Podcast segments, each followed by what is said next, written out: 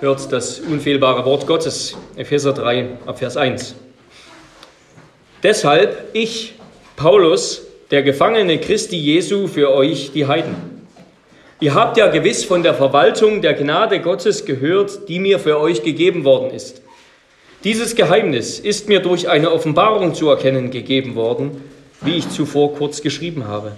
Wenn ihr es lest, dann könnt ihr meine Einsicht in das Geheimnis des Christus erkennen das in früheren Generationen den Menschenkindern nicht bekannt gemacht wurde, wie es jetzt seinen heiligen Aposteln und Propheten durch den Geist geoffenbart worden ist. Dieses Geheimnis besteht darin, dass die Heiden Miterben und Miteinverleibte und Mitteilhaber der Verheißung sind in Christus Jesus durch das Evangelium, dessen Diener ich geworden bin durch die Gnade, durch die Gabe der Gnade Gottes, die mir gegeben ist, nach der Wirksamkeit seiner Kraft. Mir, dem Allergeringsten unter allen Heiligen, ist diese Gnade gegeben worden, unter den Heiden den unausforschlichen Reichtum des Christus zu verkündigen und alle darüber zu erleuchten, was der Plan des Geheimnisses ist, der von den Ewigkeiten her in Gott verborgen war, der alles erschaffen hat, damit jetzt durch die Kirche die facettenreiche Weisheit Gottes den Fürstentümern und Gewalten in den höchsten Himmeln kundgetan werde, nach dem ewigen Vorsatz, den er ausgeführt hat in Christus Jesus, unserem Herrn. In ihm haben wir den freien Zugang in Zuversicht durch den Glauben an ihn. Darum bitte ich euch, lasst euch nicht entmutigen wegen meiner Bedrängnisse um euretwillen. Sie sind ja eure Herrlichkeit. Wort des lebendigen Gottes. Wir nehmen Platz zur Predigt.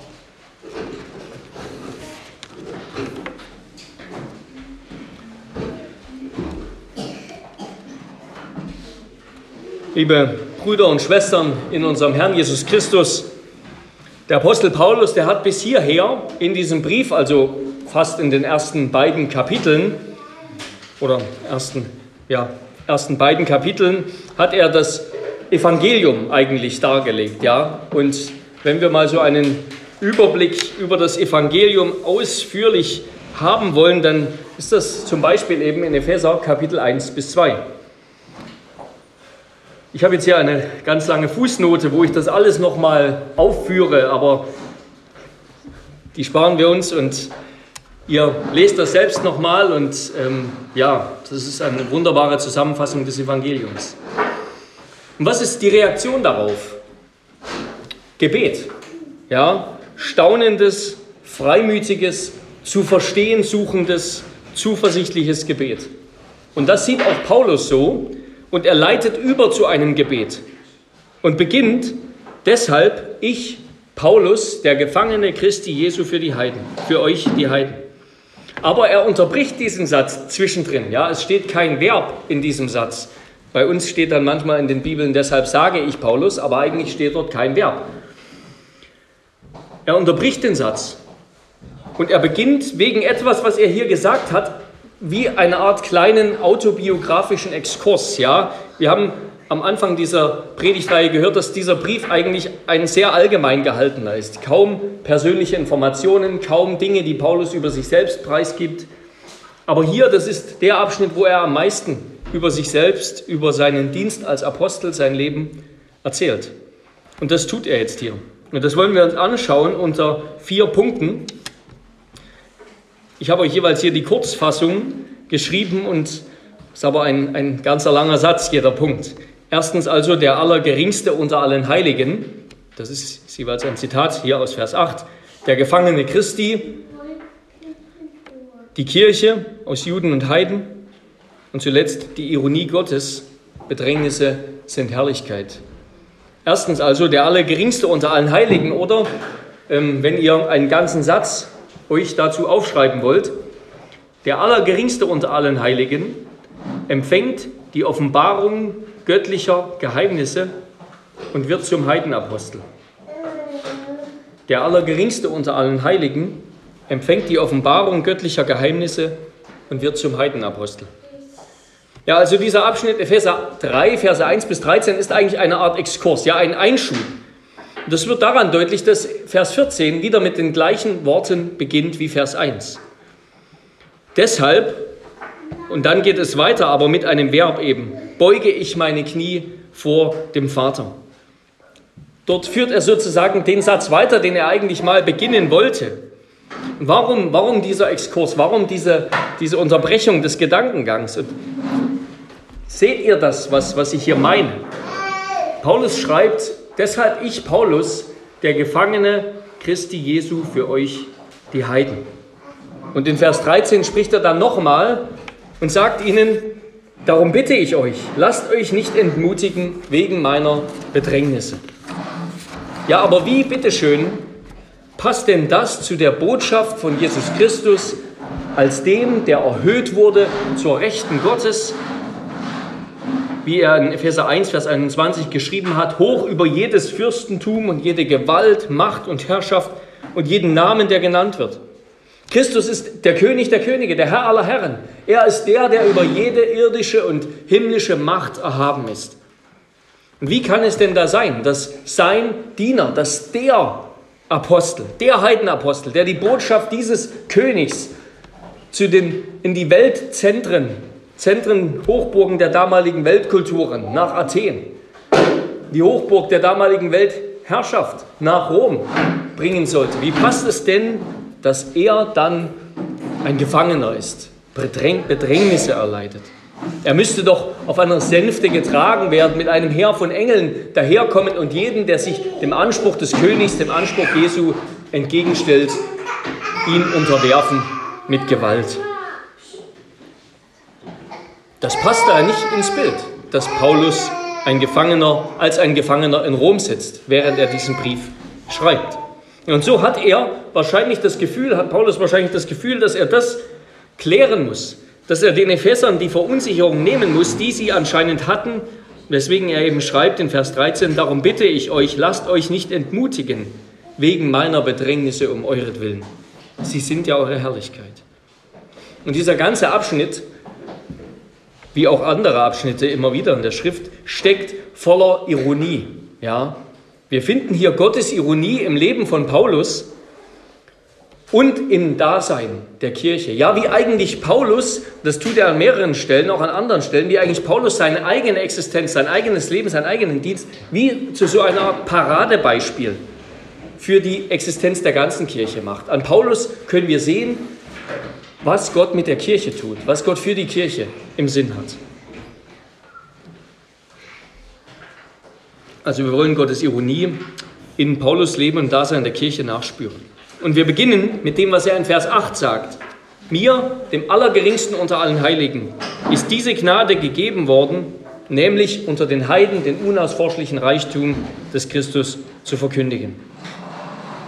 Ja, der felsenfest überzeugte Jude Saulus, der bei der Steinigung des Stephanus dabei war, ein Verfolger der Christen voller Eifer und Feuer, der wird zum Verkündiger der christlichen Heilsbotschaft. Ja, Gott hat Humor. Ja. Er hat Paulus nicht zu den Juden geschickt, zu seinem Volk, an dem ihm so viel gelegen war, schon als er noch Jude war. Nein, er hat ihn zum Heidenapostel gemacht. Dabei hasste und verfolgte Paulus diesen Jesus und seine Anhänger gerade deshalb so sehr, weil sie das, was eigentlich exklusiv den Juden galt, jetzt den Heiden zugesprochen hat zugesprochen haben, den Heiden versprochen haben. Ja, dass die Heiden jetzt Anteil haben an den Verheißungen, das, was er ausgeführt hat bisher in Kapitel 2 ab Vers 11, dass die Heiden Anteil haben an den Bundesverheißungen Gottes, dass sie dazugehören, dass Gott auch ihnen nahe ist, dass sie Teil des Reiches Gottes sind. Das ist jetzt seine Botschaft, was er früher so gehasst hat, was er früher verfolgt hat dass der unaussprechliche Reichtum des Christus, in Klammern, das ist nichts anderes, niemand anderes als Jesus Christus selbst, dass das auch den Heiden geschenkt wird.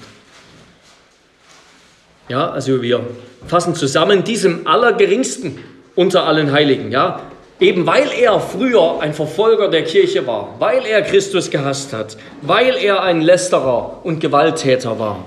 1. Timotheus 1,13, Titus 3,3, 1. Korinther 15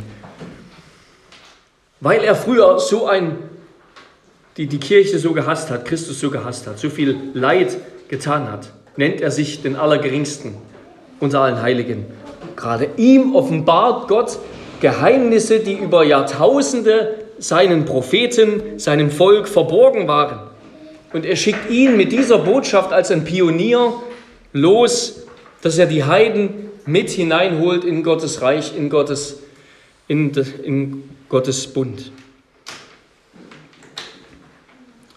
Ja, so ist Gottes humorvolle, ironische Gnade.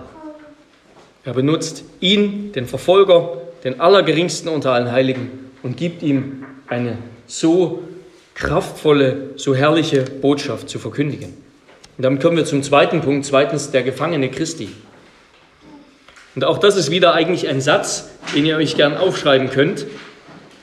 Der Gefangene Christi dient Christus in der wirksamen Kraft Gottes zur Verwirklichung des Vorsatzes Gottes mit Freimut und Zuversicht. Ich wiederhole, der Gefangene Christi dient Christus in der wirksamen Kraft Gottes zur Verwirklichung des Vorsatzes Gottes mit Freimut und Zuversicht. Gott wollte Paulus nicht nur zum Heidenapostel machen, sondern Paulus sollte nach Gottes Willen eine Verkörperung, eine Verkörperung der Kirche sein. Ein Leitbild der ironischen Kraft und Gnade Gottes. Er sollte in seinem Leben eine Verkörperung des Kreuzes sein ein, und damit ein Paradebeispiel für die ganze Kirche, für das, was Gott für die ganze Kirche im Sinn hat. Wie meine ich das?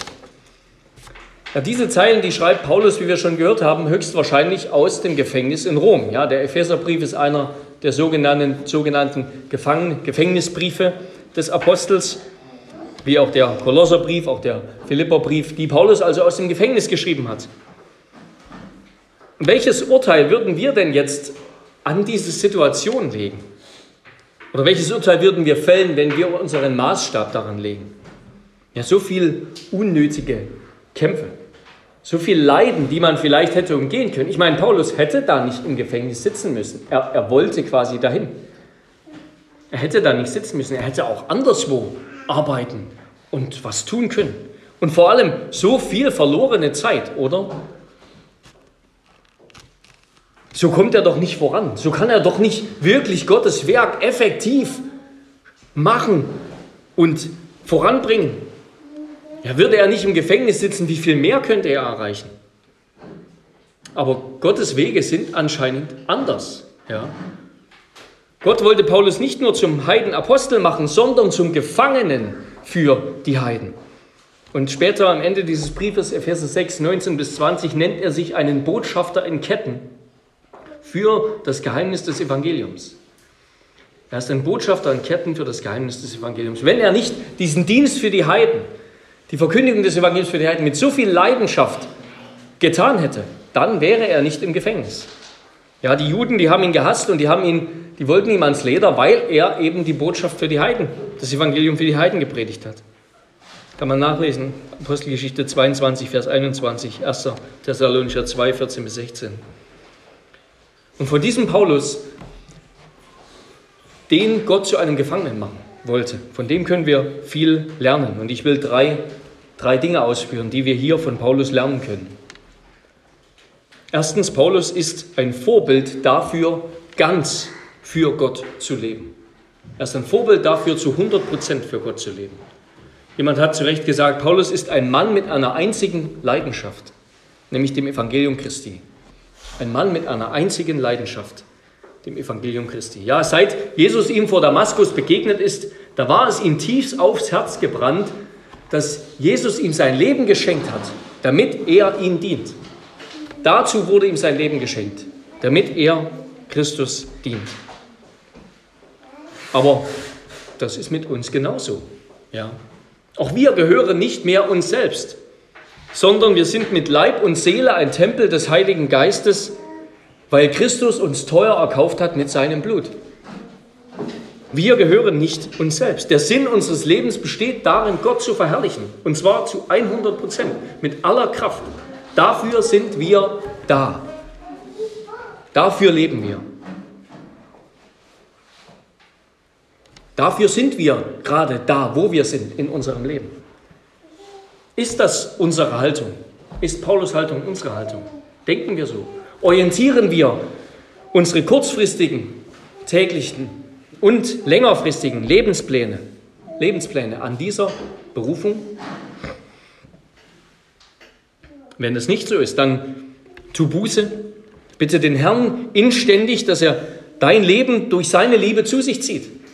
Nicht unser Wollen, nicht unsere Hingabe ist der Anfang dazu, dass wir dahin kommen, sondern das hat gerade Paulus verstanden, den Jesus vor Damaskus vom Pferd geworfen hat. Gottes Liebe ist der Anfang unserer Hingabe. Damit wir zu mehr Hingabe, zu mehr Eifer für Gott kommen, brauchen wir Gottes Liebe mehr. Nicht, dass da mehr Liebe wäre, dass wir seine Liebe mehr verstehen, die er uns in aller Fülle schenkt. Ja, und was auch immer das dann im Detail für unsere eigene, jeweils eigene Lebenssituation bedeutet, eines ist schon sicher. Immer ist unsere Berufung, unser Leben für Christus unsere sozusagen hauptberufliche Tätigkeit, unsere vorrangige Berufung. Ja, wir arbeiten nicht nur zum Beispiel, um Geld zu verdienen, sondern wir arbeiten, um mit unseren Gaben anderen zu dienen zur Ehre Gottes.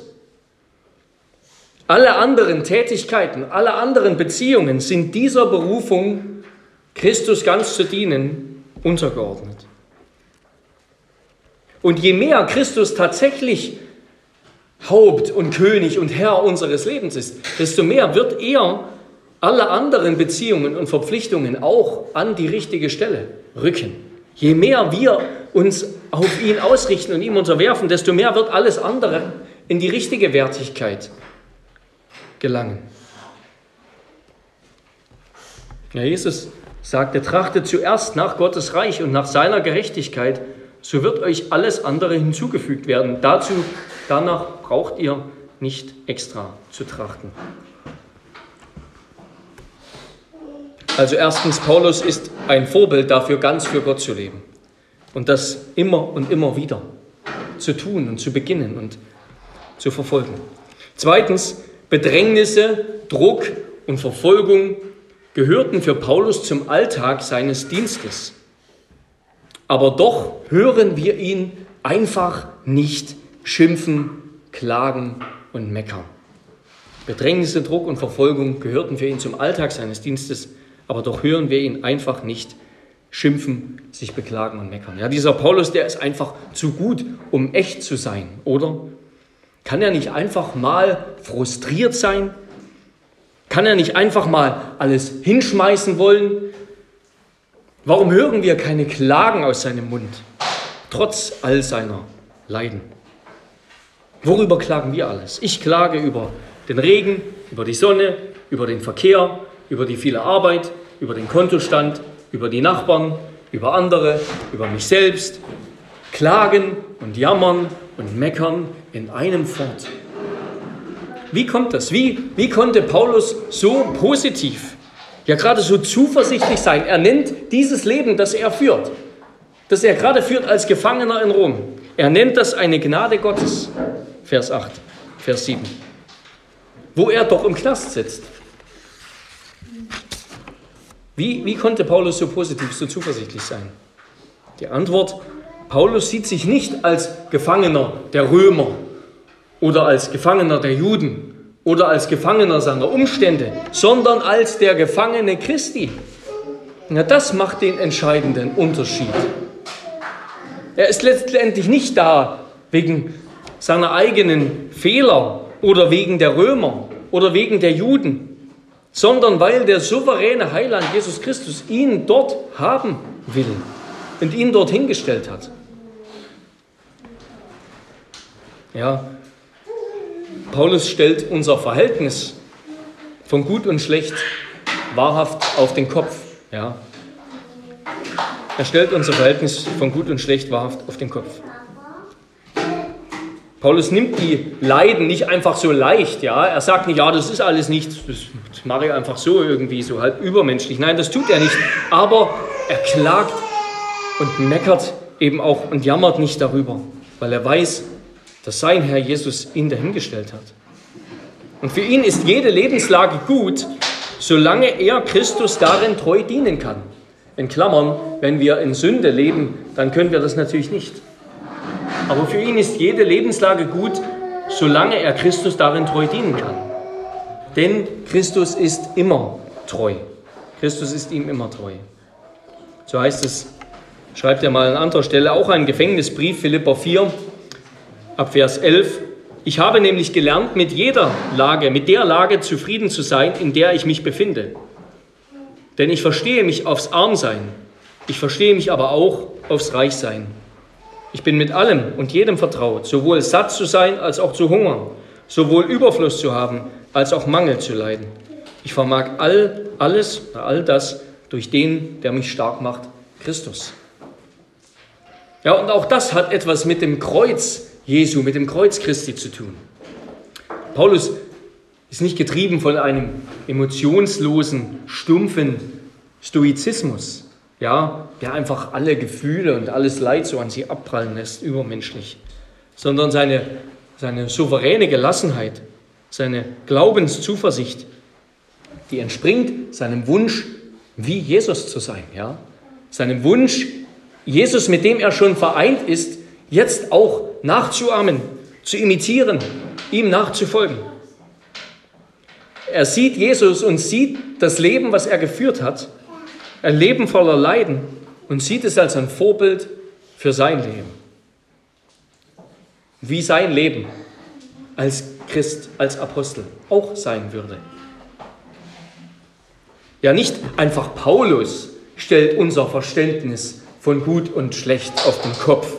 Nein, das Kreuz von Golgatha stellt unser Verständnis von gut und schlecht auf den Kopf. Das Kreuz von Golgatha ist Gottes törichte Umkehrung aller menschlichen Vorstellungen von Weisheit, von Größe, von Macht, von Erfolg, von Liebe, von Schönheit, von Erlösung, von Gott. Das Kreuz von Golgatha kehrt all das um, was wir menschlich gesehen für schön halten, für liebenswert erachten, für groß, für mächtig, für einflussreich, für erfolgversprechend. Am Kreuz hat Gott all das umgekehrt. Also erstens, von Paulus können wir lernen, ein Leben ganz für Gott zu führen. Zweitens, von Paulus können wir lernen, trotz Bedrängnissen eben nicht zu klagen, zu meckern, zu jammern.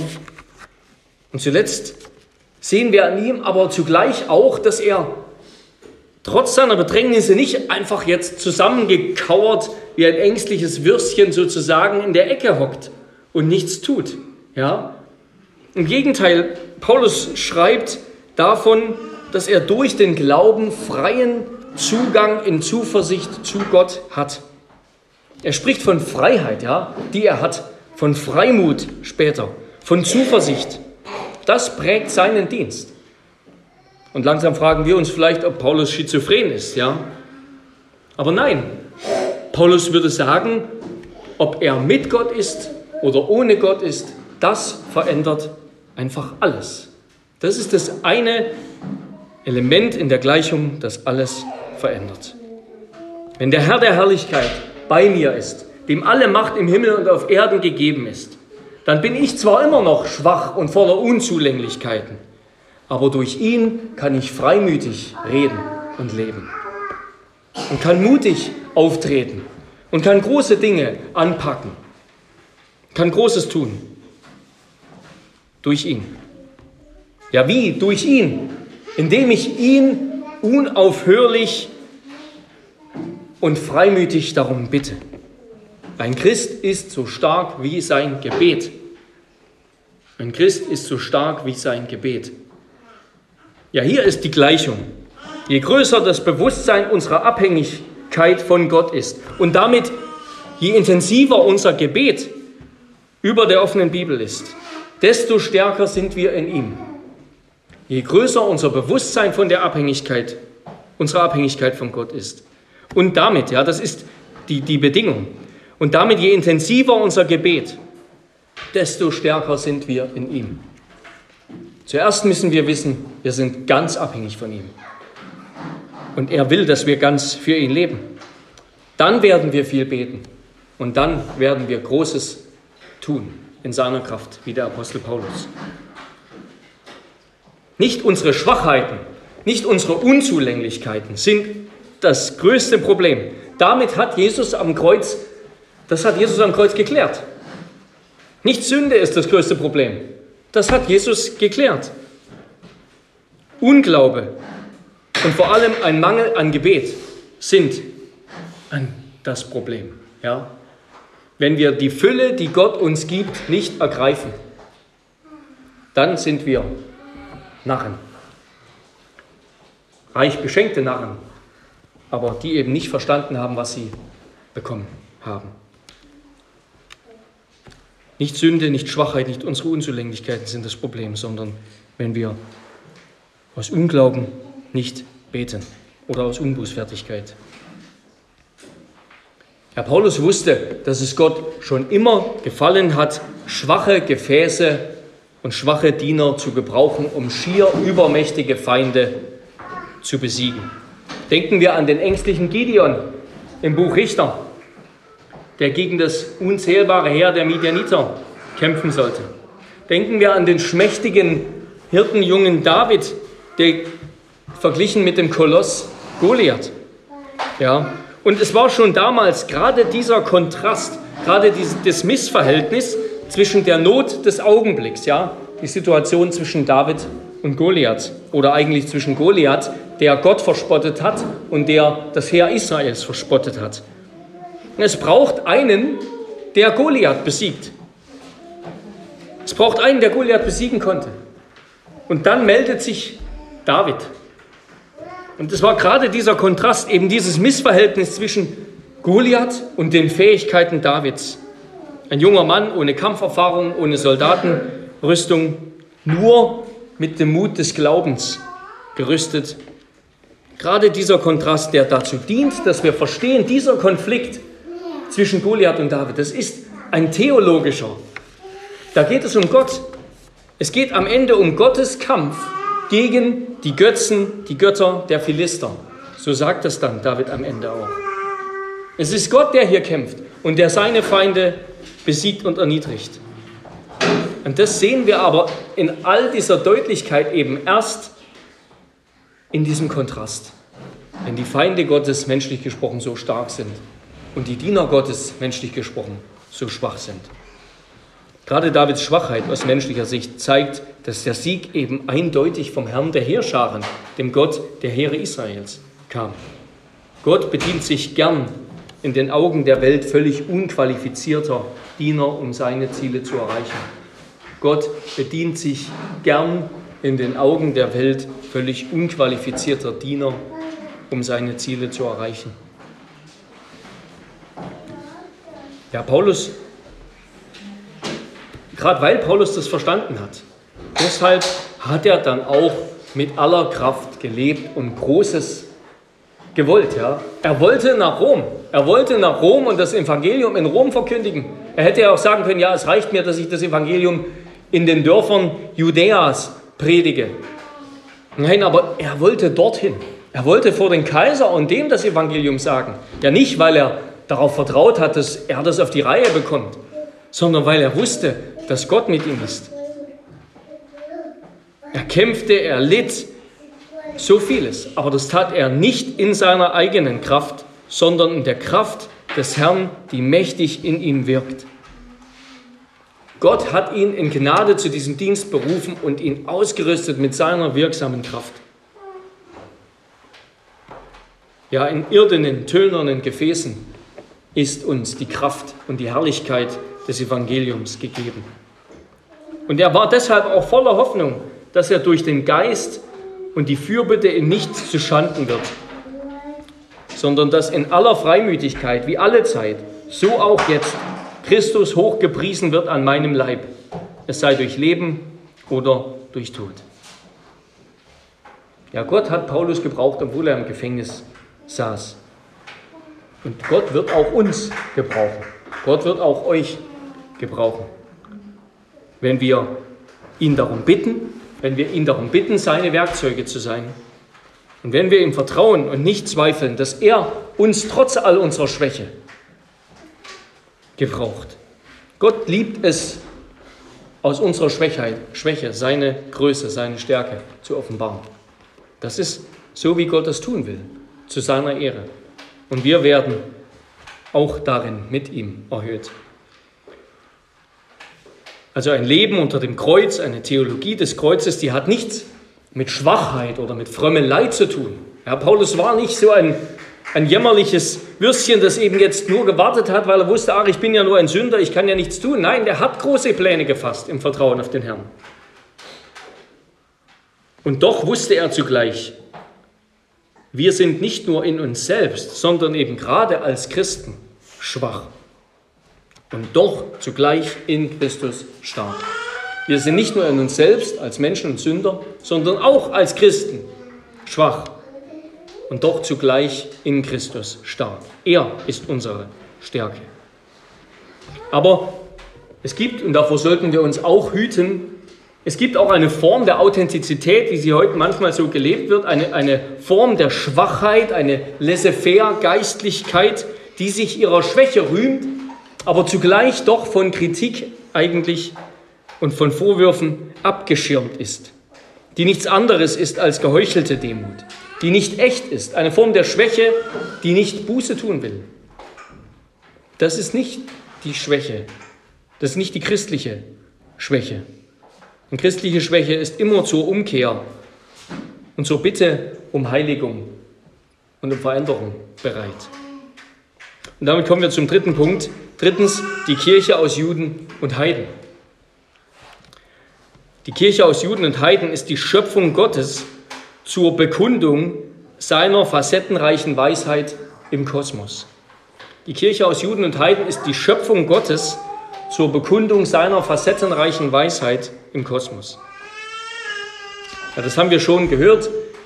Das Geheimnis Gottes, das Geheimnis des Evangeliums besteht darin, dass die Heiden, wie es heißt in Vers 6, Miterben und Miteinverleibte und Mitteilhaber der Verheißung sind in Christus Jesus durch das Evangelium.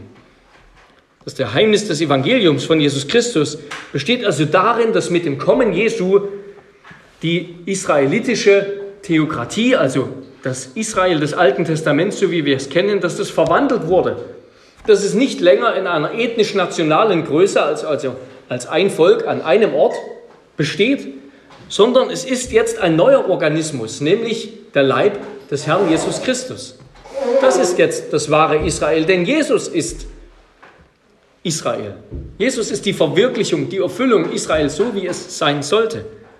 Und deshalb ist Israel jetzt nicht mehr eine geopolitische Größe am Mittelmeer, sondern das Israel Gottes sind alle, die zu Jesus Christus gehören.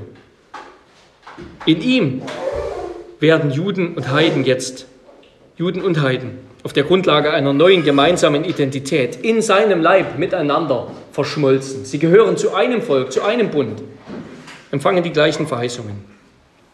Und das sehen wir auch zum Beispiel im Titel Gottes, ja, im Neuen Testament. Im Alten Testament wird Gott angesprochen als der Gott Israels. Er ist noch der gleiche Gott, aber im Neuen Testament wird er in der Regel nicht mehr so genannt, sondern wie wird er genannt? Der Gott und Vater unseres Herrn Jesus Christus. Ja, Wer zu Jesus Christus gehört, der gehört zu dem Gott Israels und zum wahren Volk Israel. Und dieses Geheimnis, das wurde im Alten Testament noch nicht vollständig offenbar, das wurde aber wohl angedeutet. Aber das hatten wir schon und das, ja, ähm, kann man sich extra nochmal damit beschäftigen. Und mit diesem Geheimnis sagt Paulus jetzt, hat Gott ein bestimmtes Ziel. Mit diesem Geheimnis hat Gott ein bestimmtes Ziel und wir wollen nochmal die Verse 8 bis 11 lesen. Ihr könnt gern mit reinschauen, die Verse 8 bis 11. Mir, dem Allergeringsten unter allen Heiligen, ist diese Gnade gegeben worden, unter den Heiden den unausforschlichen Reichtum des Christus zu verkündigen und alle darüber zu erleuchten, was der Plan des Geheimnisses ist, der von den Ewigkeiten her an Gott verborgen war, der alles erschaffen hat. Damit jetzt durch die Kirche die facettenreiche Weisheit Gottes den Fürstentümern und Gewalten in den höchsten Himmeln kundgetan werde, nach dem ewigen Vorsatz, den er ausgeführt hat in Christus Jesus, unserem Herrn. Also Gottes Plan besteht darin, dass die Kirche aus Heiden und Juden als eine neue Schöpfung der ganzen Welt, dem Sicht, der sichtbaren und unsichtbaren Welt, ein Zeugnis der reichhaltigen, der vielgestaltigen, der facettenreichen Gnade Gottes darbietet. Die Kirche ist allen, den Geistern und den sichtbaren Geschöpfen ein, ein Zeugnis der Fülle der reichhaltigen Gnade Gottes. Und zwar eben die Kirche aus Juden und Heiden. Ja, diese Kirche, die Erschaffung der Kirche als ein weltweiter, multikultureller Leib des Herrn, als eine Schöpfung 2.0 sozusagen, die ist ein Zeugnis für Gottes Weisheit und für seine Kraft in der neuen Schöpfung. Weil in ihr nicht nur Frieden zwischen Gott und Mensch herrscht, sondern auch Frieden unter den Menschen.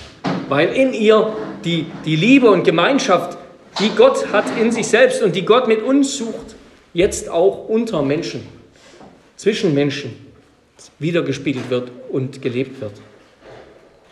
Ja, es geht ja immer mal wieder um Beweise Gottes, ja, Gottesbeweise. Wie können wir Gottes Existenz beweisen? Und ich denke, laut dem Apostel Paulus ist der erste und beste Gottesbeweis die Existenz der Kirche.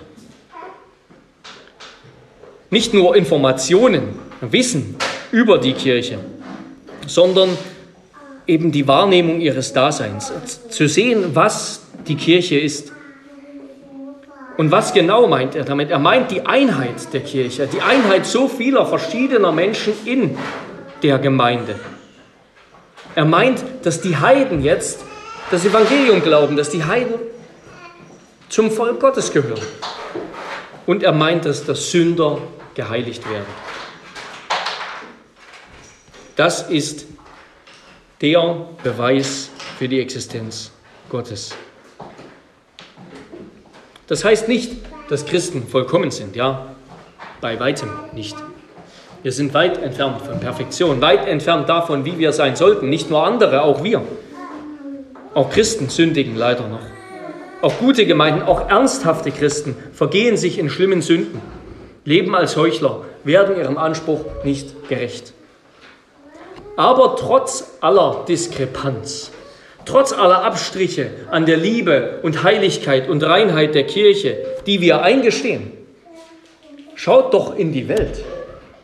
Ist es da besser im 21. Jahrhundert, wo wir so weit entwickelt sind, angeblich? Schaut in die Politik, schaut in die Medien, schaut in Kunst und Kultur, in Bücher und Filme, die unsere Kultur produziert. Schaut in das Leben, was dort ist. Ist es da besser? Die Welt ist voller Streit, Hass, Egoismus, Perversion, Narzissmus, Krieg. Wenn nicht mit Waffen, dann mit Worten und Gesten und so weiter.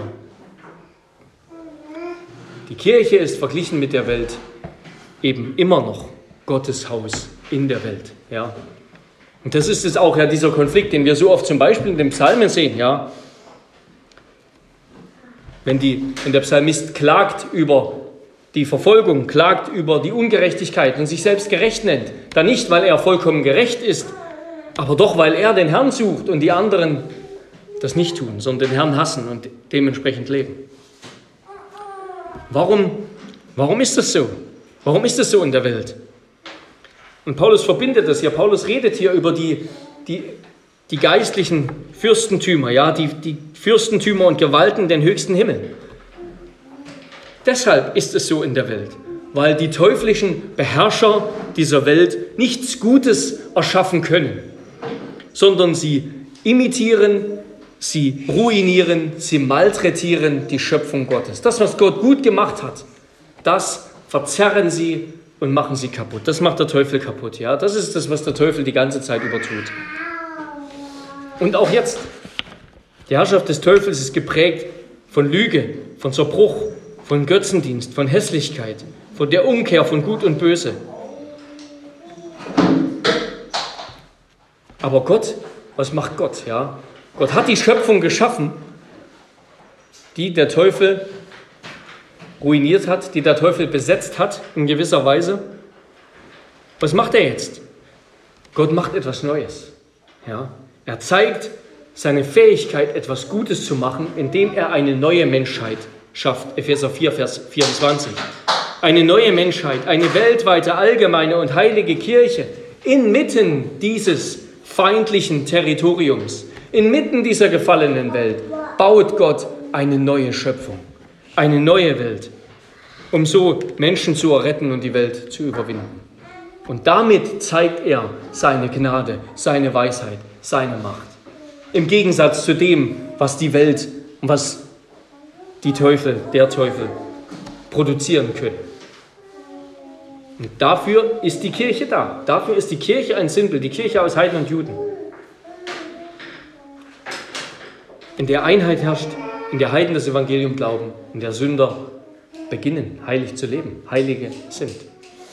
Und damit kommen wir zum vierten und letzten Punkt, dann noch zum Abschluss. Viertens, die Ironie Gottes. Die Ironie Gottes, Bedrängnisse sind Herrlichkeit. Also fassen wir noch einmal zusammen. Paulus beginnt ein Gebet, um den dreinigen Gott zu preisen für seine Gnade, aber er unterbricht dieses Gebet, weil er erläutern will, warum er ein Gefangener ist.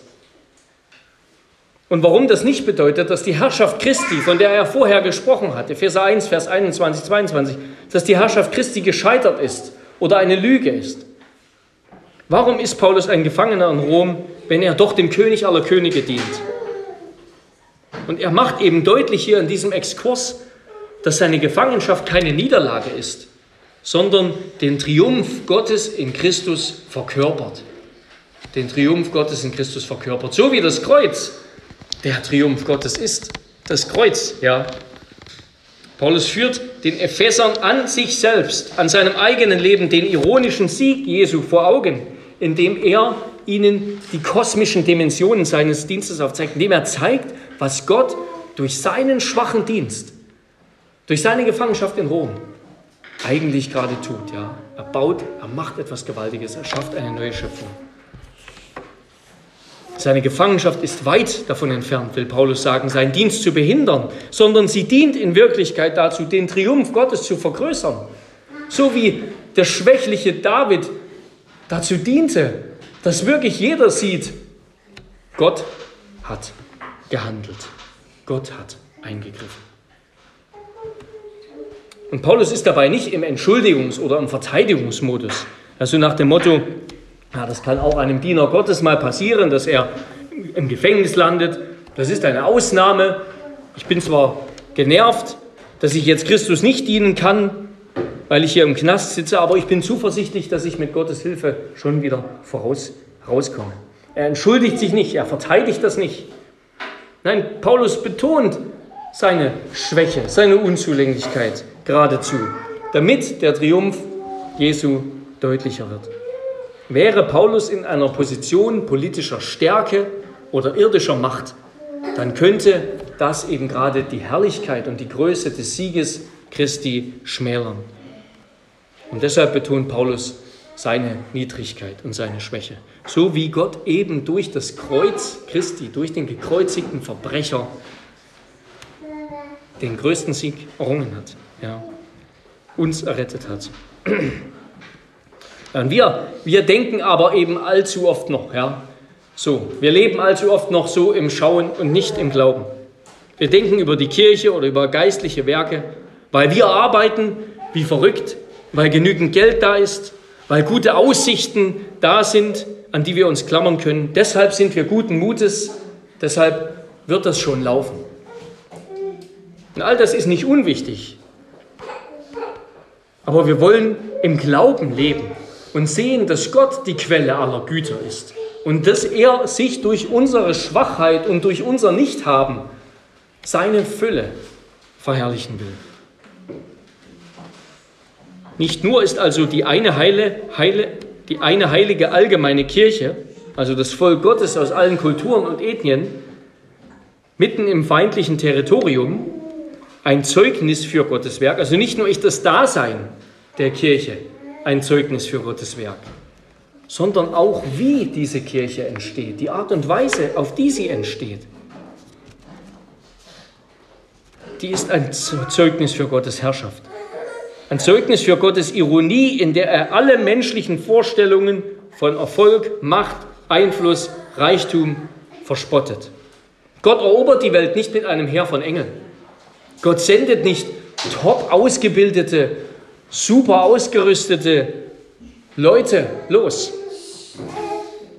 Er setzt uns nicht in eine bereinigte Welt, in der er vorher mal alles schon mal aufgeräumt hat, damit wir kaum noch Probleme haben und dann wirklich so, nein, in, in die alte Welt, in die gefallene Welt, voller Risse, Versuchungen, Sünde und Dämonen, manchmal auch in uns selbst.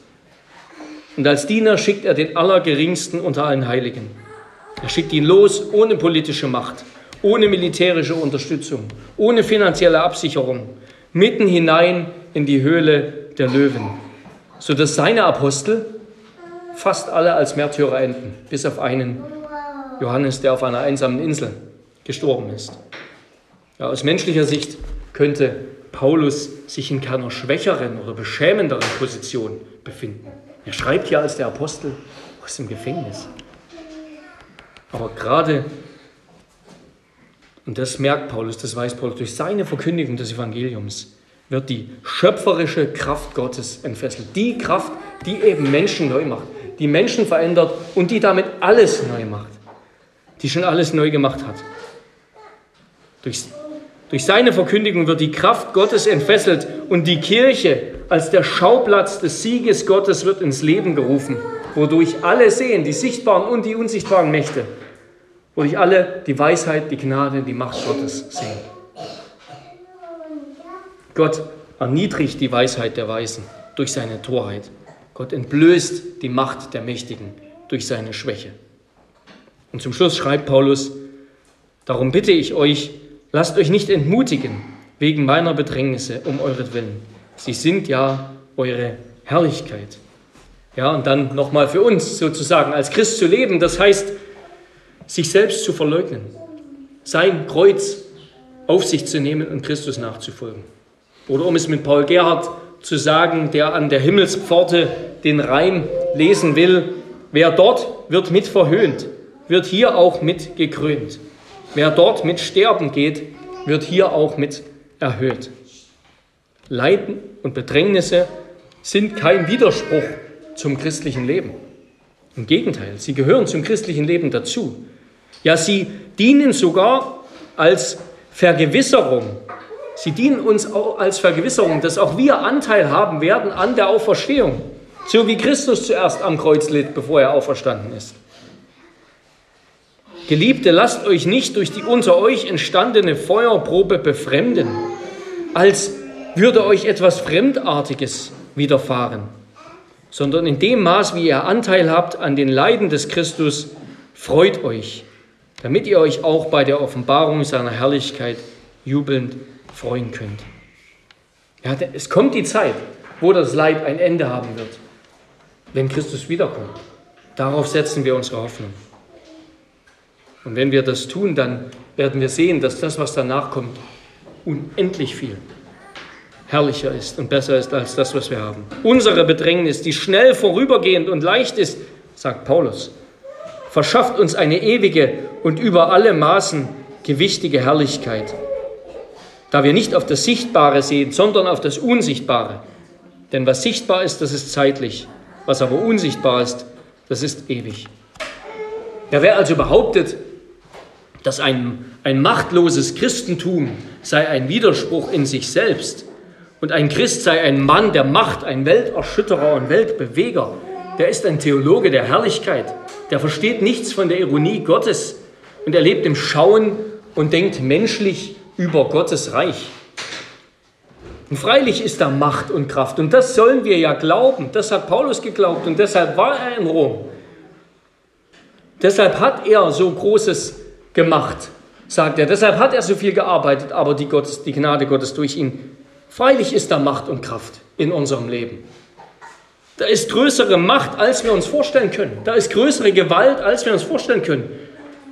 Der Heilige Geist hat mehr Macht als deine Sünde. Viel mehr. Der Heilige Geist hat mehr Macht als diese Welt. Viel mehr. Aber diese Macht ist nicht in uns, sondern sie ist im Herrn. Und wer das nicht unterscheiden kann, der hat den Unterschied zwischen Hand und Werkzeug nicht verstanden. Und so war Paulus deshalb auch ungebrochen zuversichtlich, dass Gottes Werk vorankommt. Ja? Er sitzt im Gefängnis.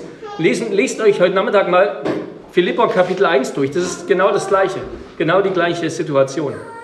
Er sitzt im Gefängnis und denkt nicht etwa, oh, jetzt es nicht voran, jetzt hängt es und hapert es, ich müsste doch da sein, ich müsste was machen und jetzt müsste mich jemand rausholen. Nein, der war zuversichtlich, dass Gottes Werk läuft. Gott wird bauen, Gott wird machen. Und Gott benutzt ihn in seiner Gnade, durch seine Gnade, in seiner Schwachheit dazu. Sein Mut, Jesus zu bezeugen, auch wenn es unbequem war, der lag gerade darin, dass Jesus auf seiner Seite war, ja. Dass Gott auf seiner Seite war. Dass er freien Zugang zum Vater hat, dass er immer zum Vater kommen kann und ihn bitten kann. Und der Vater wird ihn geben, weil er versöhnt ist durch Christus und im Geist betet. Das ganze Werk von Paulus baut doch auf Christus und sein Leiden und seinen Triumph auf. Hat Christus triumphiert? Wie können wir nicht triumphieren? Hat Christus überwunden? Wie können wir nicht überwunden, die wir doch in ihm sind und auf ihn allein vertrauen? Was wollen wir hierzu sagen? Ist Gott für uns? Wer kann gegen uns sein? Wer will uns scheiden von der Liebe des Christus? Drangsal oder Angst oder Verfolgung oder Hunger oder Blöße oder Gefahr oder Schwert? Wie geschrieben steht, um deinetwillen werden wir getötet den ganzen Tag. Wie Schlachtschafe sind wir geachtet. Aber in allem überwinden wir weit durch den, der uns geliebt hat. Amen. Amen. Herr unser Gott, wir danken dir für diese Botschaft und dass du uns am Leben von Paulus zeigst, was es bedeutet, als Christ, aber auch als Gemeinde, als Kirche zu leben dass du uns durch ihn dein Kreuz zeigst und wie du Großes durch Geringes vollbracht hast. Herr, wir glauben, dass du das auch in unserem Leben tun wirst zu deiner Ehre. Und wir bitten dich darum von ganzem Herzen. Amen.